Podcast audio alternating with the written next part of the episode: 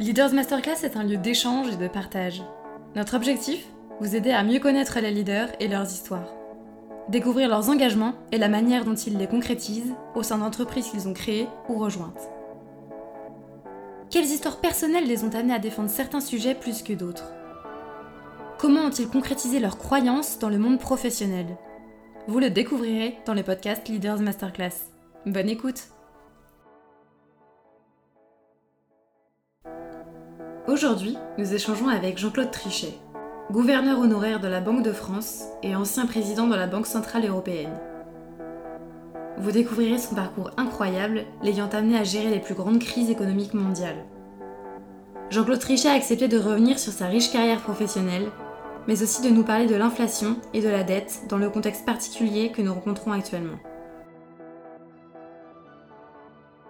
Je suis euh, actuellement ancien président de la Banque Centrale Européenne et vice-président de l'Académie des sciences morales et politiques avec euh, euh, une élection pour être président de l'Académie des sciences morales et politiques en 2023. Alors je peux vous dire, si vous le souhaitez, un peu ce qu'elle a été ma,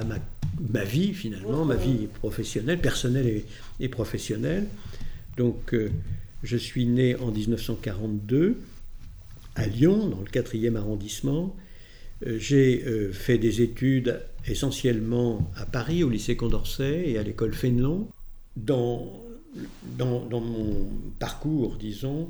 euh, je me suis retrouvé en réalité le plus jeune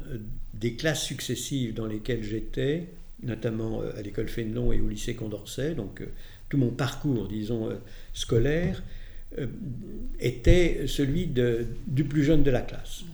Alors j'étais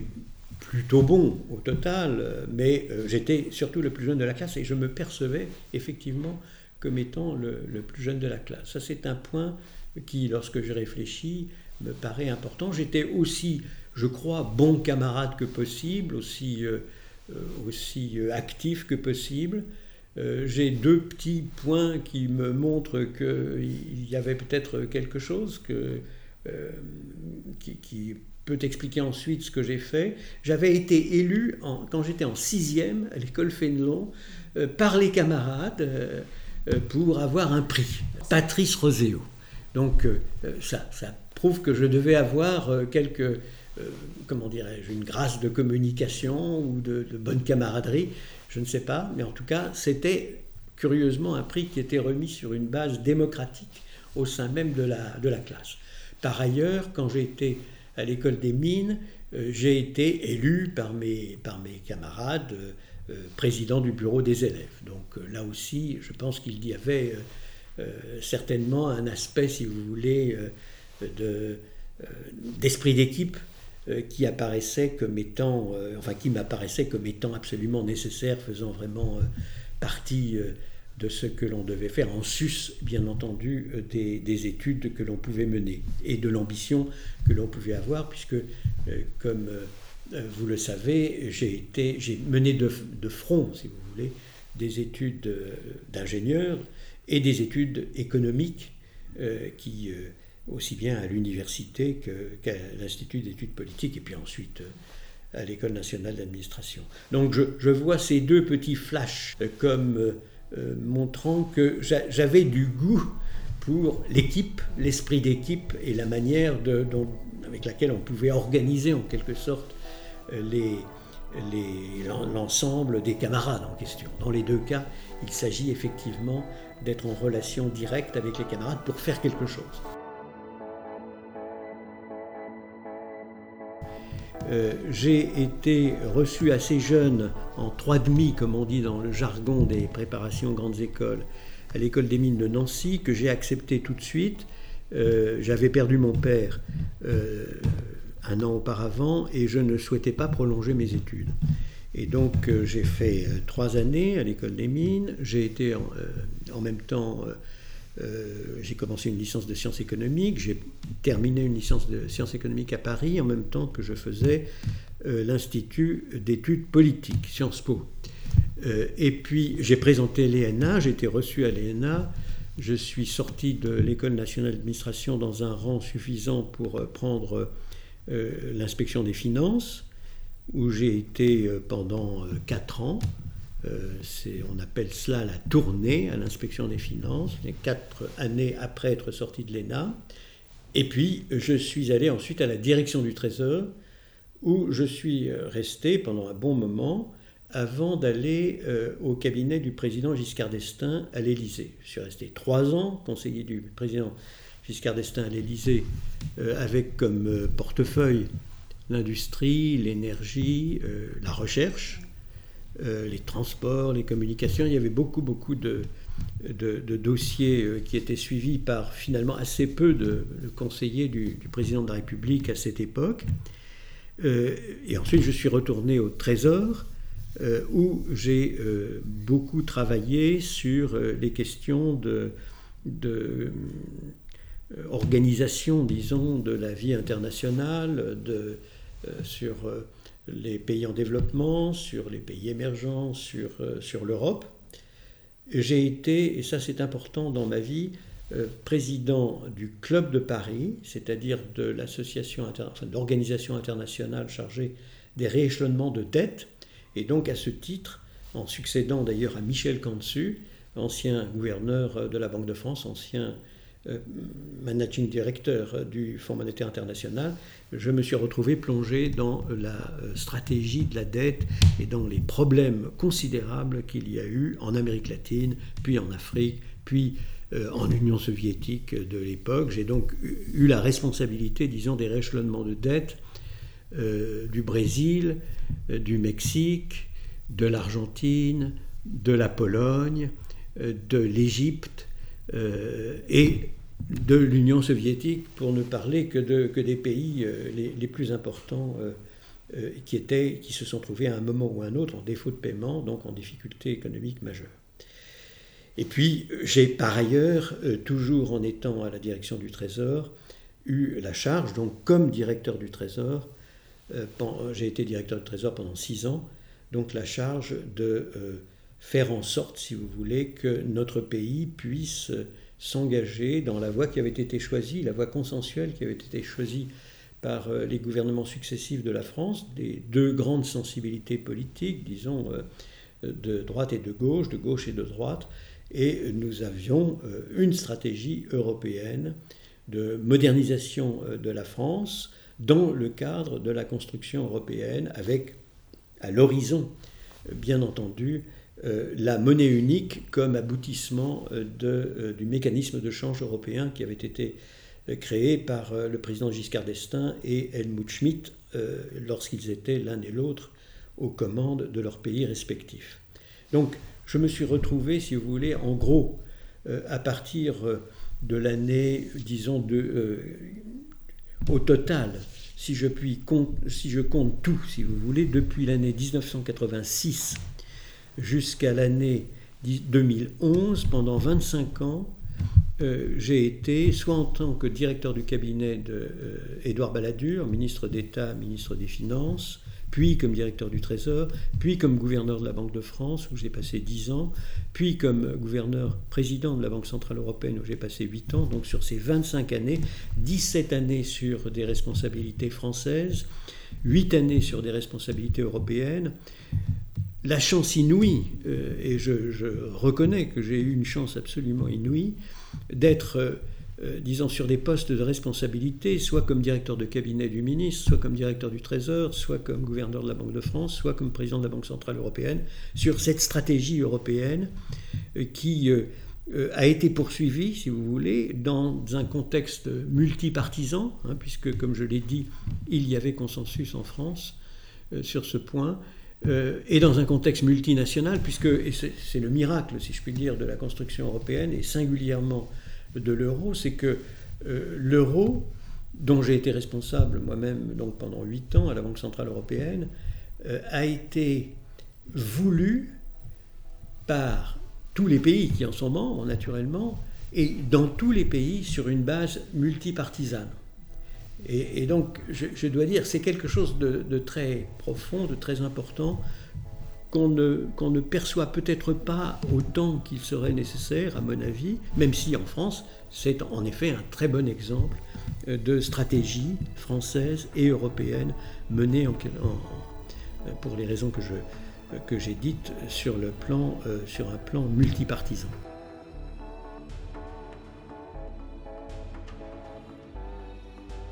La chance que j'ai eue, qui je crois est assez exceptionnelle, a été d'avoir des postes de responsabilité successivement tout au long de ma carrière, qui finalement a été assez longue, euh, au moment où il fallait gérer des crises. Or, les crises présentent un très très grand avantage, elles sont, ce sont des révélateurs. Elles permettent de mieux comprendre ce qui était sous-jacent, ce qui était invisible, mais qui apparaît avec très grande clarté au moment où une sorte de euh, rayon X vient révéler euh, tout ce qu'il y avait qui n'allait pas. Et on comprend beaucoup mieux comment fonctionnaient les systèmes, comment fonctionnaient les entreprises, comment fonctionnaient les pays euh, dans ces périodes très difficiles. En même temps, bien entendu, elles sont très exigeantes à l'égard des responsables en général, de ceux qui ont à se pencher sur ces crises et qui euh, doivent, à mes yeux, toujours être très prompts dans leurs euh, décisions, parce que le propre des crises aussi, c'est que si on les laisse traîner, elles prennent des proportions euh, tragiques. Et donc il y a euh, une gestion de crise, des principes de gestion de crise qui me paraissent valides, valables pour l'ensemble des crises. Alors moi-même, j'ai eu quatre points d'entrée dans le phénomène de la crise. Le premier a été le fait qu'en sortant de l'inspection des finances, je suis entré à la direction du Trésor pour être rapporteur d'abord et puis ensuite pour être euh, le secrétaire général du comité interministériel pour l'aménagement des structures industrielles, le CIASI, on dit maintenant le CIRI, euh, mais c'est la même chose. C'est donc un comité interministériel qui avait à se pencher sur l'ensemble des crises industrielles et commerciales associées à l'époque euh, au choc du premier choc pétrolier, celui de 1973-1974, qui avait déferlé sur l'ensemble des pays du monde, sur l'ensemble des pays avancés en particulier, et bien entendu sur notre pays. D'où, si vous voulez, la responsabilité très importante qui euh, était donnée donc aux secrétaires généraux du CIASI. Mon prédécesseur était Michel Pébreau et j'ai eu de nombreux successeurs ultra éminents. Et nous avons donc, euh, nous devions nous pencher sur les crises industrielles en essayant de trouver la meilleure solution possible pour que l'ensemble des partenaires fassent des efforts équilibrés de manière, si c'était possible, à ce que l'entreprise puisse repartir sur des bases assainies, après évidemment euh, avoir pris toutes les mesures nécessaires, puisque ce n'est pas par hasard, hélas, euh, qu'une entreprise se retrouve en grande difficulté, ou bien après reprise euh, par un repreneur extérieur. Et le, principe fondamental de la gestion des crises au CIASI, c'était de préserver au maximum l'ensemble des intérêts des partenaires, les employés, bien entendu euh, aussi l'ensemble des partenaires de l'entreprise pour qu'ils puissent avoir confiance, notamment les banquiers de l'entreprise, dans le futur de l'entreprise, et bien entendu en préservant les deniers publics euh, au maximum. Euh, donc décision rapide à prendre sur une base aussi équilibrée que possible et qui devait être considérée comme équilibrée par tous les partenaires, qu'il s'agisse, euh, disons, des, des, fournisseurs, des clients, euh, des partenaires financiers de l'entreprise et bien entendu euh, des employés et des ouvriers, le cas échéant, lorsque nous étions, et c'était le cas général, dans une entreprise industrielle. Une, une seconde pénétration dans la crise et dans le phénomène de crise, pour moi, très importante, a été lorsque, en tant que chef de service à la direction du Trésor, puis euh, euh, directeur du Trésor, euh, j'ai été président du Club de Paris. Et là, alors, j'ai eu à gérer, au nom de la communauté internationale, car le Club de Paris est une réunion internationale informelle de l'ensemble des créanciers publics des pays en difficulté. Donc j'ai eu à gérer l'ensemble des pays en difficulté, euh, surtout après euh, le choc du dépôt de bilan du Mexique qui est intervenu en 82. On a eu ensuite, alors, avec beaucoup de, de drames en Amérique latine, un phénomène de contagion monumentale en Afrique, au Proche-Orient, et en Union soviétique. Et donc sur cette fonction-là, qui était une fonction alors internationale, plus pas nationale comme dans le cas du CIASI, mais internationale, responsabilité considérable, obligation de trouver un consensus très large avec les pays concernés, les pays en difficulté, pour que eux-mêmes puissent se redresser en menant à bien les programmes de redressement, notamment avec le soutien du Fonds monétaire international, et aussi évidemment en faisant eux-mêmes des changements importants dans leur politique macroéconomique, mais aussi en ayant le consensus de l'ensemble des créanciers. C'est ainsi que euh, ont pu être réglés des problèmes très très importants euh, au cours de cette période, allant, disons, du Mexique, du Brésil et de l'Argentine, en passant par euh, l'Égypte jusqu'à la Pologne et l'Union soviétique de l'époque avant qu'elle n'explose. Une troisième pénétration dans les phénomènes de crise a été pour moi évidemment les phénomènes monétaires. Alors là, je les avais connus un peu, avec euh, beaucoup d'admiration, à vrai dire, pour le président de la République de l'époque et pour son collègue allemand euh, Helmut Schmidt, puisque Valéry Giscard d'Estaing et Helmut Schmidt avaient eux-mêmes créé le euh, mécanisme de change du système monétaire européen. Et donc, la, la, monnaie était devenue un élément absolument essentiel dans leur perspective stratégique pour la création de l'Europe, pour l'organisation de l'Europe et la création de l'Europe. C'était l'anticipation de ce qui allait devenir le projet de l'euro, le projet de la monnaie unique, qui était déjà très très présent à l'époque dans leur esprit. Et donc là, alors, j'ai connu, à la fois en tant que directeur du Trésor et gouverneur de la Banque de France, des périodes euh, plus ou moins difficiles, avec en effet des crises successives au sein même du mécanisme de change européen, à un moment où il y avait le franc, la lire, la livre sterling, euh, le Dutch mark, et où nous étions en charge, disons, et où j'avais moi-même la responsabilité euh, d'être euh, pour la France, à la fois comme directeur du Trésor et comme gouverneur de la Banque de France, la charge donc de faire en sorte, si vous voulez, qu'on puisse gérer au mieux ces crises qui ont été assez nombreuses, assez difficiles, euh, et liées évidemment à la fois aux difficultés que nous avions nous-mêmes de bien organiser notre propre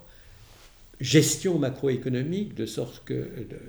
la France puisse être crédible, et la monnaie française aussi crédible que possible, alors que nous avions dans le même temps la réunification de l'Allemagne qui posait des problèmes particuliers à la fois à l'Allemagne et à l'ensemble des Européens. Et donc, euh, sur, euh, euh,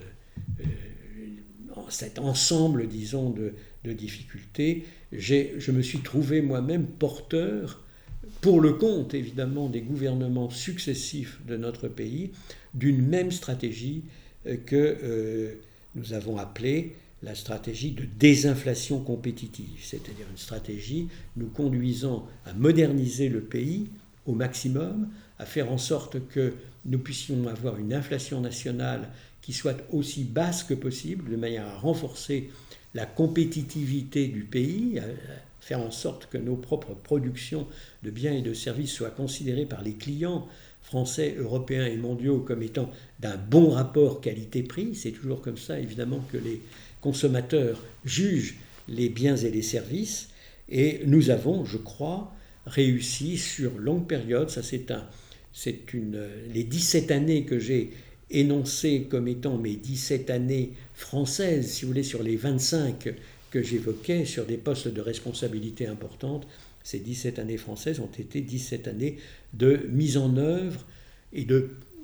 promotion, si je puis dire, de, de mise en œuvre et d'explication de, de la désinflation compétitive qui nous a conduit au moment où nous avons fait l'euro, à avoir une économie française qui était aussi compétitive que l'économie allemande, même un peu plus, qui était euh, euh, en ce qui concerne l'emploi, dans une situation un peu meilleure que la situation allemande. Enfin, je n'insiste pas trop là-dessus, parce qu'il n'y avait pas que les efforts français, il y avait aussi que les Allemands avaient eu, avec la réunification, beaucoup de, difficultés majeures, évidemment, qu'ils avaient dû affronter. Mais au total, le résultat des deux nous conduisait à une situation dans laquelle la France pouvait, euh, de manière encore une fois multipartisane, droite et gauche réunies, gauche et droite réunies, pouvait avoir ce qu'elle avait euh, souhaité, je dirais depuis fort longtemps, à savoir euh, la monnaie unique et donc un, très important bond en avant supplémentaire dans la construction européenne. Je considère que la monnaie unique européenne, lorsqu'on réfléchit, est une des réformes structurelles absolument majeures qu'il y a eu dans le monde depuis la Deuxième Guerre mondiale.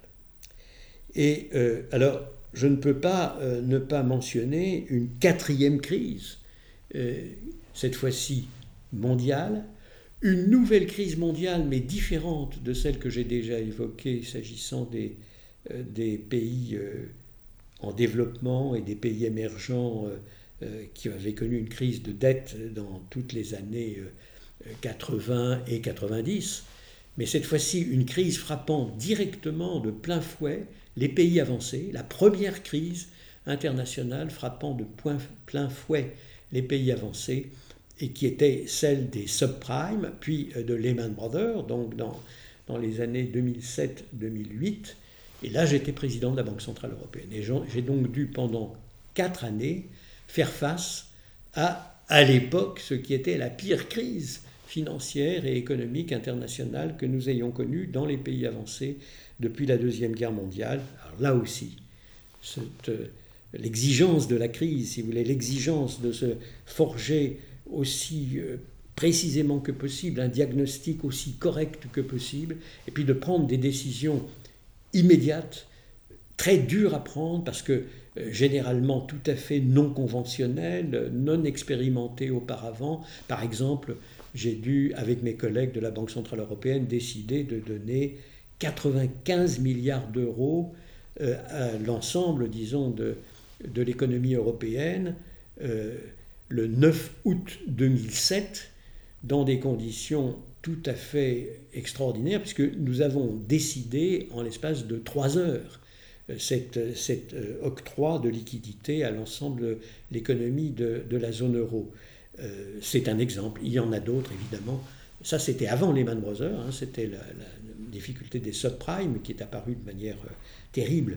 en 2007, puis il y a eu Lehman Brothers en septembre 2008, et là aussi une succession de décisions extrêmement difficiles à prendre notamment l'octroi de liquidités sans limite à l'ensemble euh, de la zone euro. Et puis, il y a eu la crise des risques souverains que j'ai retrouvée, si vous voulez, alors non pas sous l'angle des pays en développement et des pays émergents, mais sous l'angle de, des pays avancés qu'étaient l'Irlande, la Grèce, le Portugal, l'Espagne et l'Italie dans les années 2010 et 2011, avec de nouvelles décisions extrêmement difficiles à prendre, et notamment l'achat sur les marchés secondaires de dette euh, des valeurs du Trésor de ces cinq pays. Euh, c'était la première fois d'ailleurs qu'on euh, procédait à ces achats. C'était des décisions extrêmement difficiles à prendre qui, dans les deux cas, les trois petits pays, si je puis dire, Irlande, Grèce et Portugal, et dans le cas de la Grèce, de l'Espagne et de l'Italie, ont été prises en l'espace d'un week-end. J'insiste là-dessus, si vous voulez. Je crois que si on a tenu dans des circonstances tellement difficiles et de manière aussi euh, évidente, puisque bon, l'ensemble de la zone euro a tenu dans cette crise, alors même que cinq pays souverains, euh, membres de la zone euro, et qui représentaient à peu près 38% du produit intérieur brut de la zone euro, étaient en situation d'interruption complète de leur financement. Donc si la Banque centrale européenne n'avait pas pris des décisions extrêmement rapides, euh, et je dis encore une fois, je vous le dis, dans, en l'espace d'un week-end, euh, ben, probablement l'histoire aurait été différente. Mes successeurs euh, ont eux-mêmes pris des décisions extrêmement difficiles dans des circonstances aussi extrêmement difficiles, puisque les phénomènes de crise que j'évoque évidemment, ont traversé mon mandat, se sont poursuivis avec le mandat de mon successeur et se poursuivent avec le mandat actuel de Christine Lagarde, qui, elle, a eu affaire au Covid et à la crise du Covid, qui était elle-même une crise totalement nouvelle, totalement originale. Ça montre accessoirement, si quelqu'un comme moi a pu traverser tant de périodes de crise, c'est que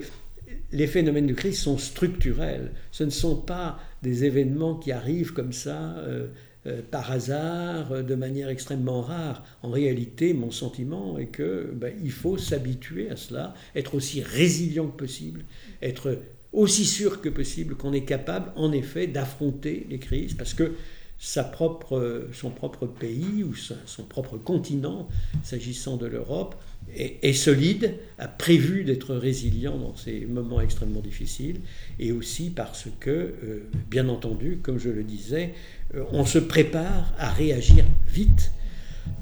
aussi bien que possible, tout en sachant que dans beaucoup de cas,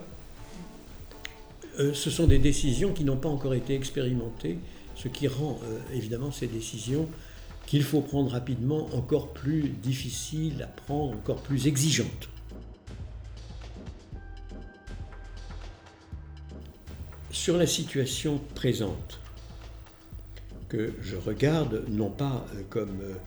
acteur, si je puis dire, euh, j'ai des responsabilités en ce moment, des responsabilités importantes, mais je ne suis pas un acteur de l'économie ou de la finance, en tout cas en comparaison avec les fonctions que j'ai occupées dans le passé. Donc je vous livre un diagnostic que j'espère être aussi juste que possible. Premièrement, je crois que nous sommes dans une situation de très grande vulnérabilité sur le plan mondial. Pas simplement euh, sur le plan européen ou français, sur le plan mondial. Nous avons en effet, depuis la crise de Lehman Brothers, et encore plus évidemment avec la crise du Covid, accumulé un endettement supplémentaire au niveau mondial, endettement aussi bien public que privé, très très important, et qui euh, euh, rend la situation présente, si l'on prend comme critère l'endettement total de l'économie mondiale en proportion du produit intérieur brut, nous sommes dans une situation qui est plus grave que celle que nous avions avant les subprimes, avant les Man Brothers, avant 2008. Donc premier, premier flash montrant une grande vulnérabilité, le Fonds monétaire international lui-même a noté que nous avions probablement 68% du produit intérieur brut de plus de dette mondiale totale, publique et privée, au moment où nous parlons, par rapport à ce que nous avions euh, au moment de la crise précédente. Deuxième observation, euh, les valeurs d'actifs, actions, obligations, sont à des niveaux très importants sur le plan historique par rapport donc à ce qu'on observait dans le passé en moyenne. Et euh, euh, on a probablement une très importante survalorisation des actions et des obligations sur le plan mondial au moment où je parle. Et là, tous les indicateurs que nous avons, l'indicateur de Schiller par exemple, des Price Earning Ratio et d'autres indicateurs comme celui de le Tobin Q, euh, vont dans le même sens, c'est-à-dire qu'ils signalent qu'il y a une anomalie de ce point de vue. Une autre anomalie a été euh, soulignée par euh, McKinsey récemment, montrant que si l'on prend un assez grand nombre de pays qui représentent une fraction très substantielle de l'économie mondiale, on a une richesse qui, en proportion du PIB, est passée en espace de 20 ans de 4 fois le PIB à 6 fois le PIB, c'est-à-dire une énorme augmentation de la valorisation des actifs. Et là, alors, ce sont non seulement les actions et les obligations, non seulement les actifs financiers, mais aussi l'immobilier, le real estate. Donc, trois petits flashs qui montrent que nous sommes dans une situation de grande vulnérabilité. Un quatrième que j'ajoute, c'est que comme il y avait des menaces de déflation pendant toute la période qui a séparé les deux crises, c'est-à-dire la crise de Lehman Brothers et la crise des subprimes, et même pendant la crise des subprimes évidemment aussi. Les banques centrales, des pays avancés ont dû faire des efforts considérables pour éviter la matérialisation du risque de déflation. Ce faisant, elles ont été extrêmement accommodantes, non seulement en ayant des taux d'intérêt extrêmement bas, même négatifs s'agissant du Japon et de l'Europe, mais aussi en ayant euh, une politique d'acquisition d'actifs sur les marchés secondaires, en particulier de dette, pas simplement d'ailleurs publics mais aussi privés, qui les a conduits à accumuler, depuis Lehman Brothers jusqu'à présent, environ, tenez-vous bien, 24 000 milliards de dollars de gonflement, si je puis dire, des bilans des banques centrales, des quatre grandes banques centrales euh, des pays avancés qui elles-mêmes émettent les monnaies qui sont dans le panier des droits de tirage spéciaux, c'est-à-dire les principales monnaies du monde dans les pays avancés. 24 000 milliards de dollars. Donc voilà, euh, situation objective de grande vulnérabilité En face de cette situation de grande vulnérabilité, qu'avons-nous? Nous sommes à un point d'inflexion très probable en ce qui concerne l'inflation et les politiques monétaires. Alors il y a beaucoup de raisons à cela. Il y avait beaucoup de raisons qui permettaient d'expliquer pourquoi l'inflation était si faible au cours des 10-12 dernières années, pourquoi on se retrouvait avec euh, une menace permanente de risque de déflation, de matérialisation du risque de déflation, qui lui-même, si vous voulez, présente des dangers énormes de contraction de l'ensemble de l'économie, puisque si les prix baissent dans quelque domaine que ce soit, alors les investisseurs et les épargnants et les, et les ménages attendent que les prix aient encore baissé avant de prendre leurs décisions. Donc c'est la contraction de l'économie qui est le danger principal. C'est pour ça que les banques centrales ont eu raison d'avoir des politiques très accommodantes. Mais le résultat de ces politiques très accommodantes a été donc, comme je le disais, qu'elles ont contribué à cette vulnérabilité. Les 24 000 milliards de dollars sont là dans leur, dans leur euh, bilan. Et par ailleurs, on a maintenant alors de bonnes raisons pour être dans un univers complètement différent. Il y a beaucoup de raisons, me semble-t-il, je les énonce très très rapidement. Un, on est probablement dans une période de croissance plus rapide que ce qu'on avait observé dans le passé, parce que, en particulier, les progrès de productivité que l'on commence à observer, qui sont liés à la digitalisation, à la généralisation de la digitalisation, sont virtuellement là. Euh, on a bien entendu euh, aussi d'autres phénomènes qui jouent un grand rôle, notamment la transition verte. La transition verte euh, accélère formidablement les investissements verts. Elle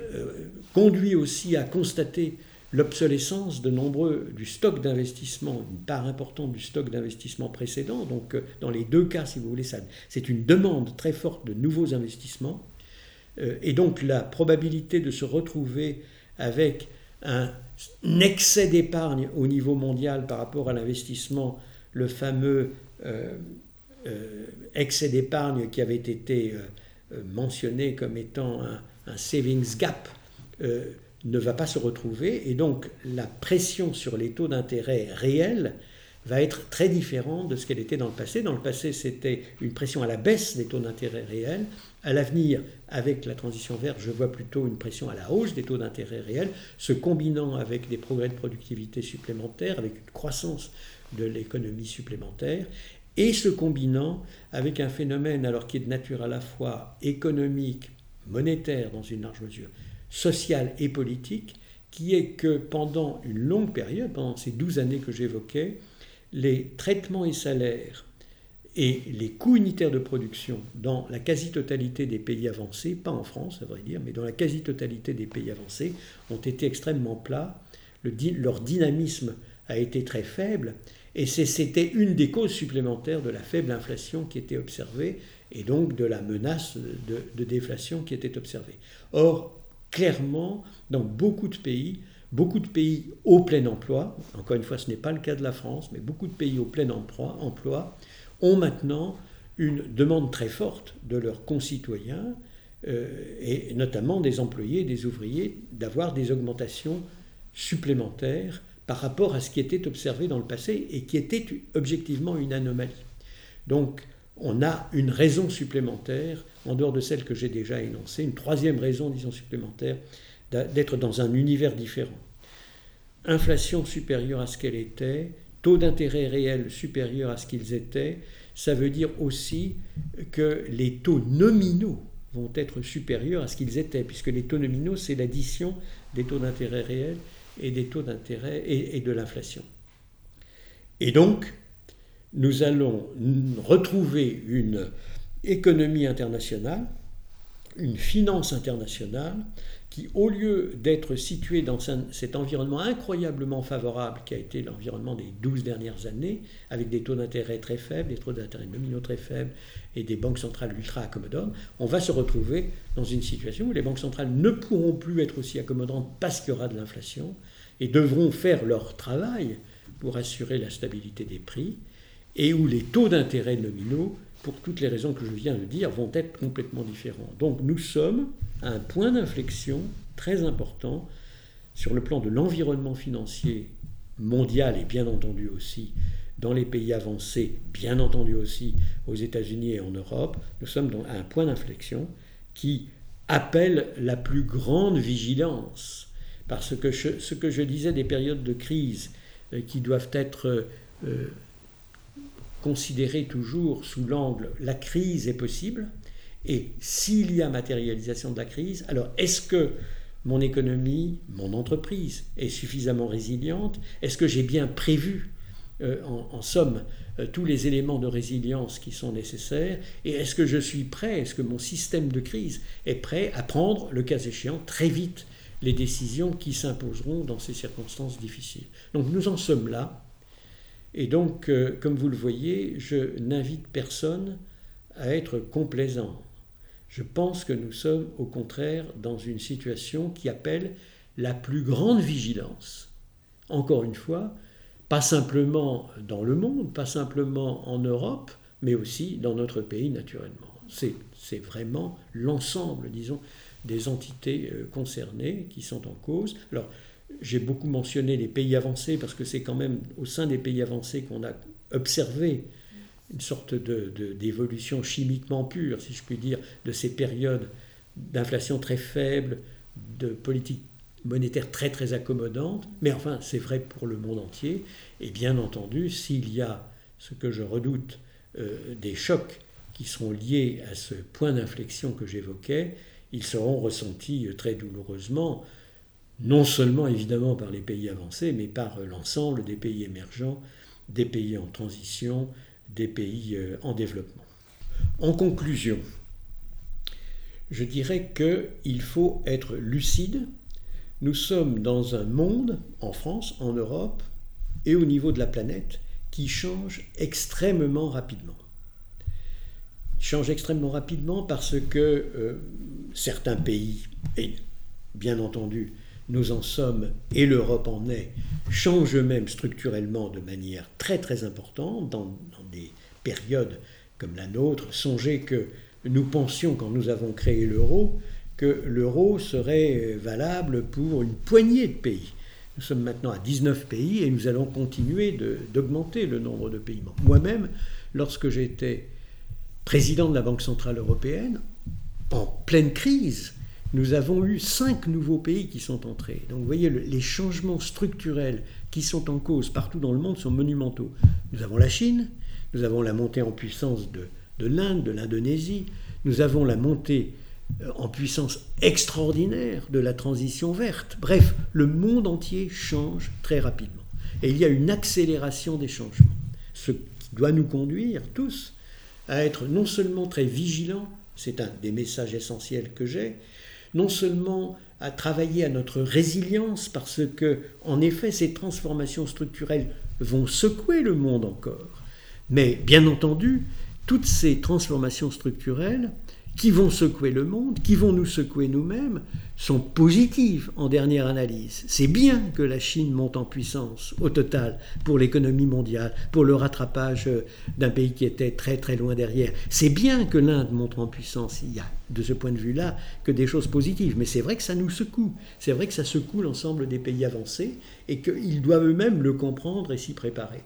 Et puis, euh, la transition verte, elle est indispensable. Elle va nous secouer beaucoup. J'ai dit qu'elle allait nous obliger à accepter des taux d'intérêt réels plus élevés. Donc il y a,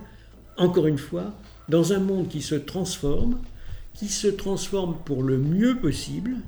à tirer avantage de ces transformations du mieux possible, mais aussi à se préserver contre les secousses inévitables dans un monde en transformation très rapide. C'est ce que nous devons tous essayer de faire, je dirais.